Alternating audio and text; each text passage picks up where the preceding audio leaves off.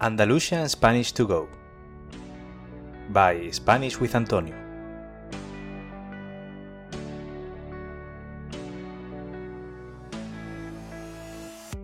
Hola a todos y a todas. ¿Qué tal?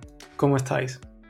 Bienvenido al episodio número 33 del podcast Andalusian Spanish to Go, el podcast para estudiantes de español de nivel intermedio y avanzado que quieren progresar con su español a través de materiales auténticos e interesantes y escuchando un acento muy peculiar de la lengua española, el andaluz. Si esta es la primera vez que escucha este podcast, me presento.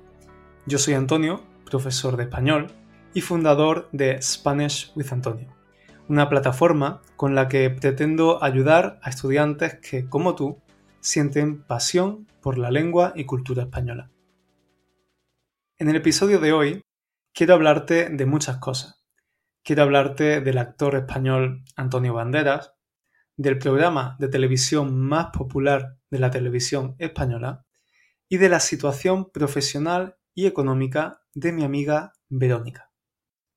Como siempre, cosas muy distintas entre sí, pero todo está relacionado. Confía en mí. Te invito a que te quedes conmigo y escuches todo lo que te quiero contar. Pero primero te recuerdo algo que te va a encantar.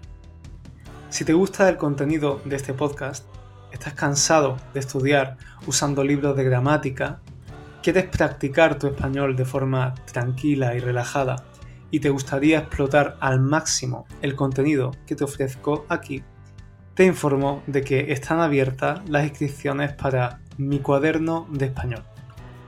Mi cuaderno de español es un curso online con una recopilación de los 30 primeros episodios de este podcast.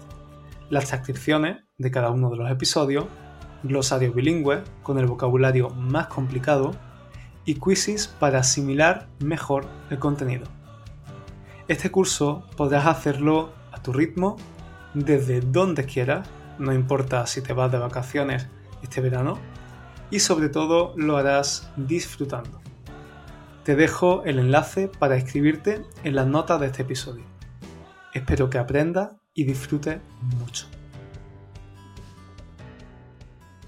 Y ahora comenzamos con el tema de hoy. Hace años, cuando aún vivía en el nido familiar, estaba viendo la tele mientras cenaba con mi familia. Serían más o menos las 10 de la noche. Y esa hora es la hora con la mayor franja de audiencia. O usando el anglicismo, era la hora de prime time. Estábamos viendo el programa más popular de la televisión española de esos años.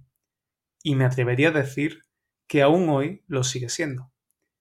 Se trata de El hormiguero. El hormiguero es un programa que se estrenó, es decir, que se lanzó por primera vez en 2006. Es el típico talk show americano con un contenido variado que consiste en entrevistas informales, humor y divulgación científica. Su presentador es el conocido Pablo Motos, una de las caras más reconocibles de la televisión nacional.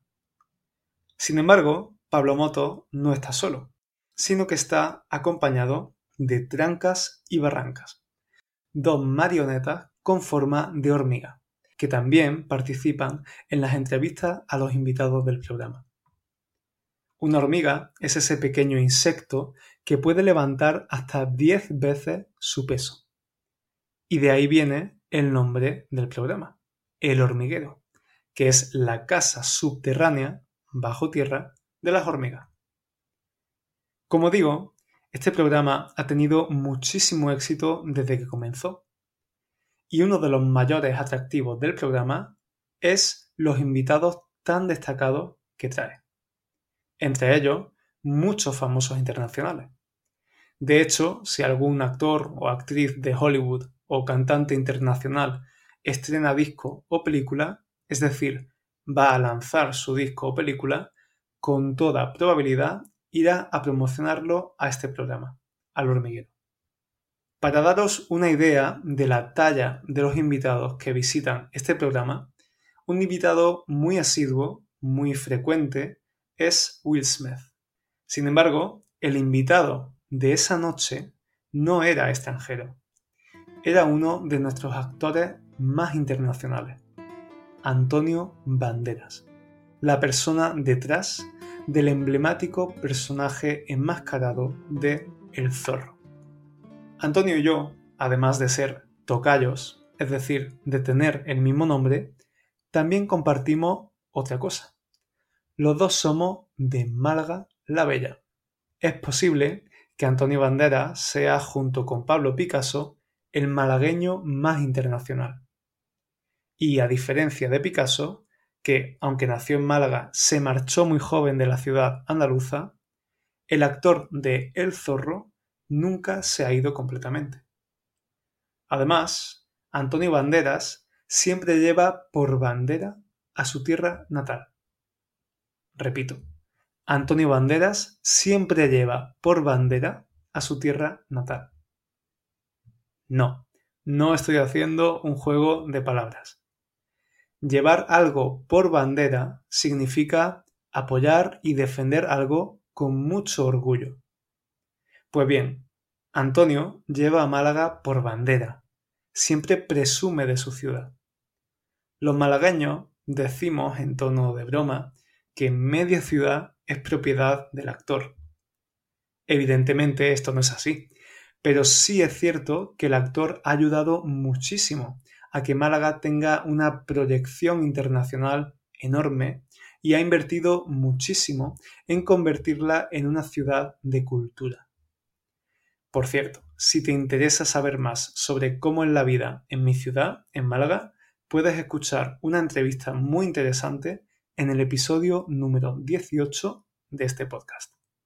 Y es que Antonio Banderas, aparte de ser actor, también es cantante, productor, director y empresario.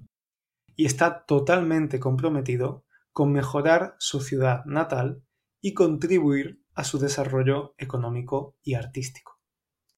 Por ejemplo, en los últimos años, ha creado una escuela de artes escénicas e interpretación, así como un gran teatro en el barrio malagueño de El Sojo.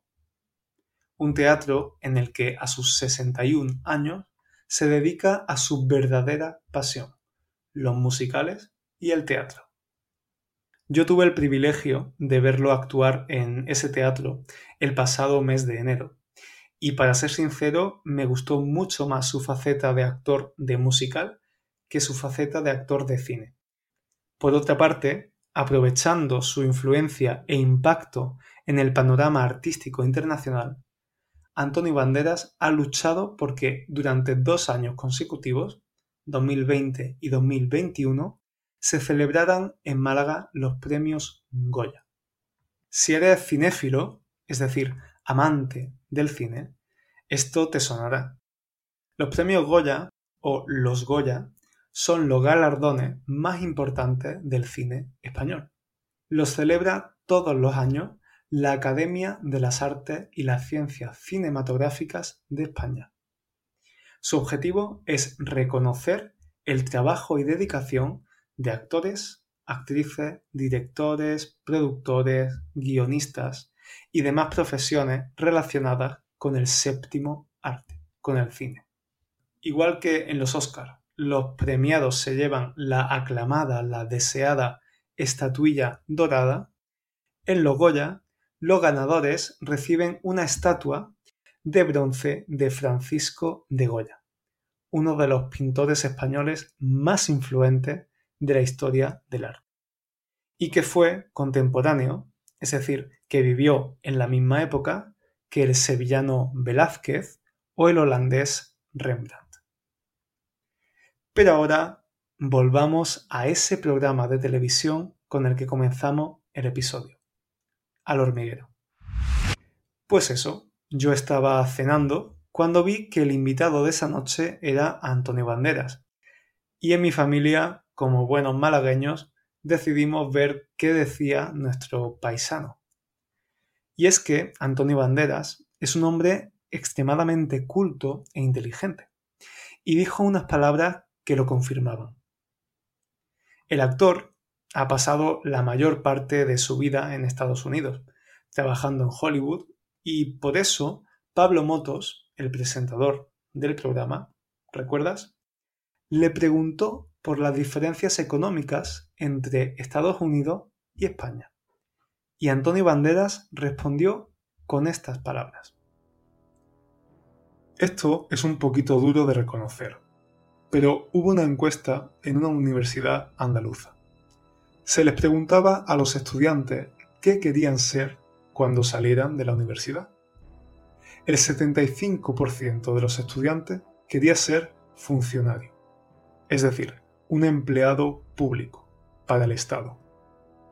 Esa misma encuesta se había hecho en los Estados Unidos y el 75% quería ser emprendedor, es decir, dueño de su propia vida y no quería estar en una oficina con un jefe arriba. Querían tener una idea, agarrar unos cuantos amigos, desarrollarla y pelearse por ella.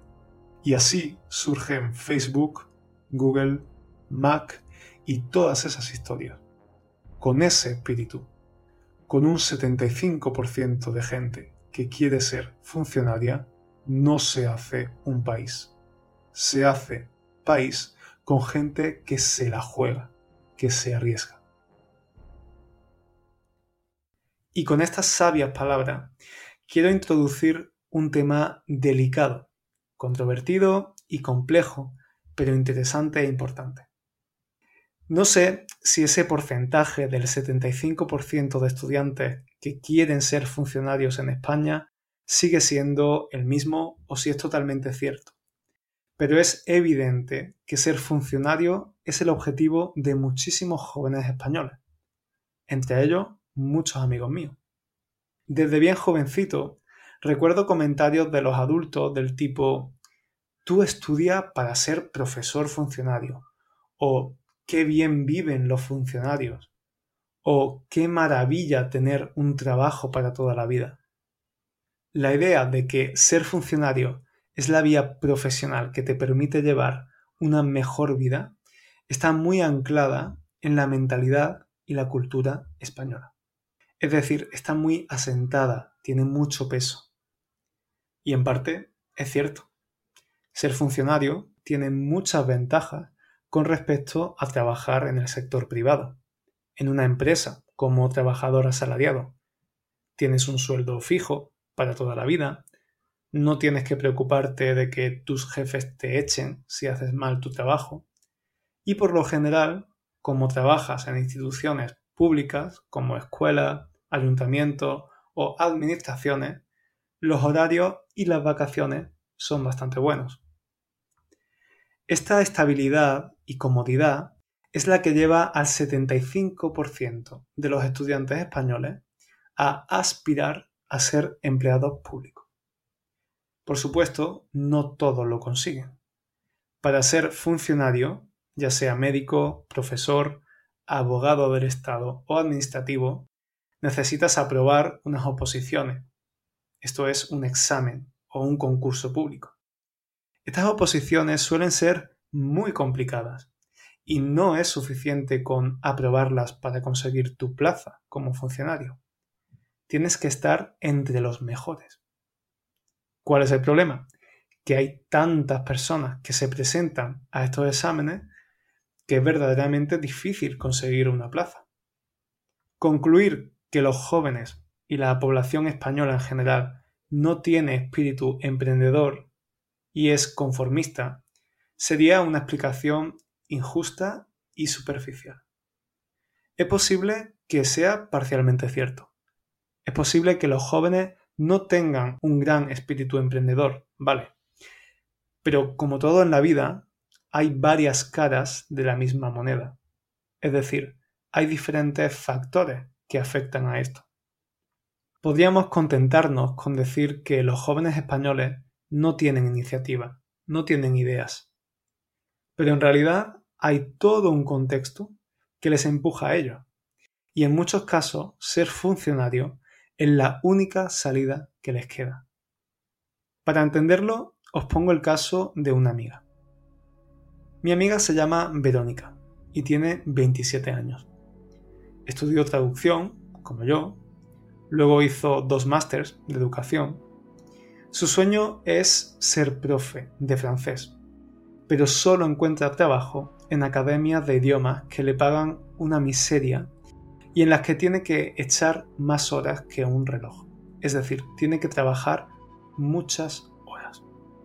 Desde que terminó sus estudios, ha trabajado en estas condiciones. Y ya está cansada de contratos temporales, de cobrar un salario injusto para su formación y está harta de no poder ahorrar.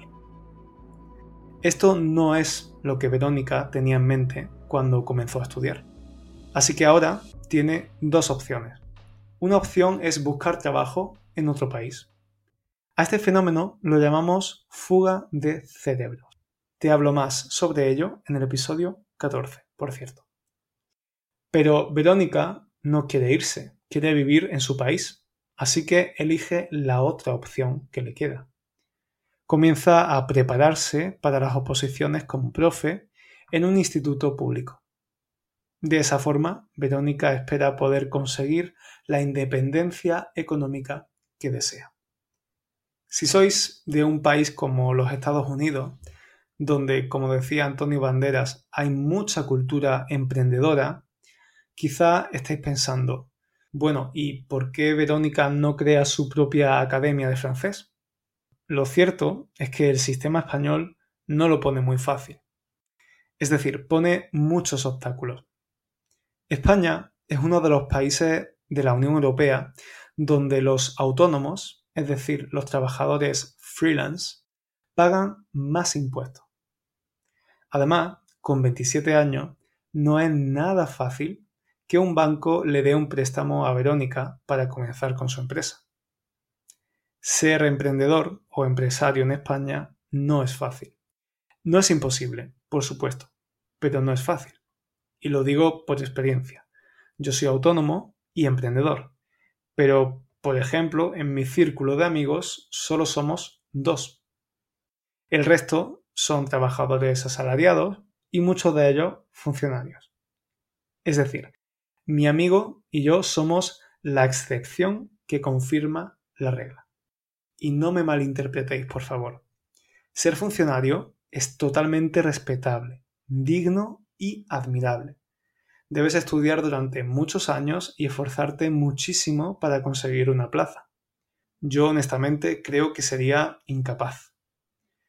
Pero estoy totalmente de acuerdo con Antonio Banderas en que un país no funciona si la mayoría de la gente quiere ser funcionaria.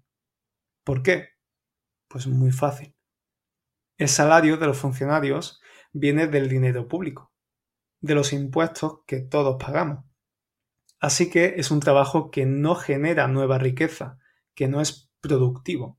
Para que la economía de un país sea fuerte, se necesita un tejido empresarial sólido, es decir, a muchas empresas. Y por otro lado, si la motivación de una persona para ser profesor, por ejemplo, es simplemente tener un trabajo para toda la vida y vivir tranquilo, ¿qué pasa con la pasión y la dedicación que debe tener un profesor para ser buen profesor? Así que hay varios factores que perpetúan esta situación, que hacen que esta situación continúe así. Las políticas que no ayudan a que las personas emprendan, la mentalidad y la cultura de funcionariado de la gente y también las pocas oportunidades de trabajo para los jóvenes. ¿Cuál es la solución entonces? Pues ojalá la tuviera. Imagino que la solución es muy compleja y sobre todo necesita de mucho tiempo. Los grandes cambios sociales no pasan rápidamente, no pasan de la noche a la mañana. Gracias por compartir este ratito conmigo una semana más. Espero que hayas aprendido mucho con este episodio y sobre todo que lo hayas disfrutado. Si es así, no olvides valorar este podcast con 5 estrellas en Spotify o en la aplicación de podcast que uses o también puedes dejar una reseña, una valoración en las aplicaciones que lo permitan, como Apple Podcast. De esta forma ayudas a que este podcast crezca y a que muchos otros estudiantes puedan disfrutar con él. Eso es todo. Muchas gracias de nuevo por estar ahí. Nos vemos la semana que viene en YouTube con un nuevo vídeo y en dos semanitas con un nuevo episodio. Hasta entonces. Chao.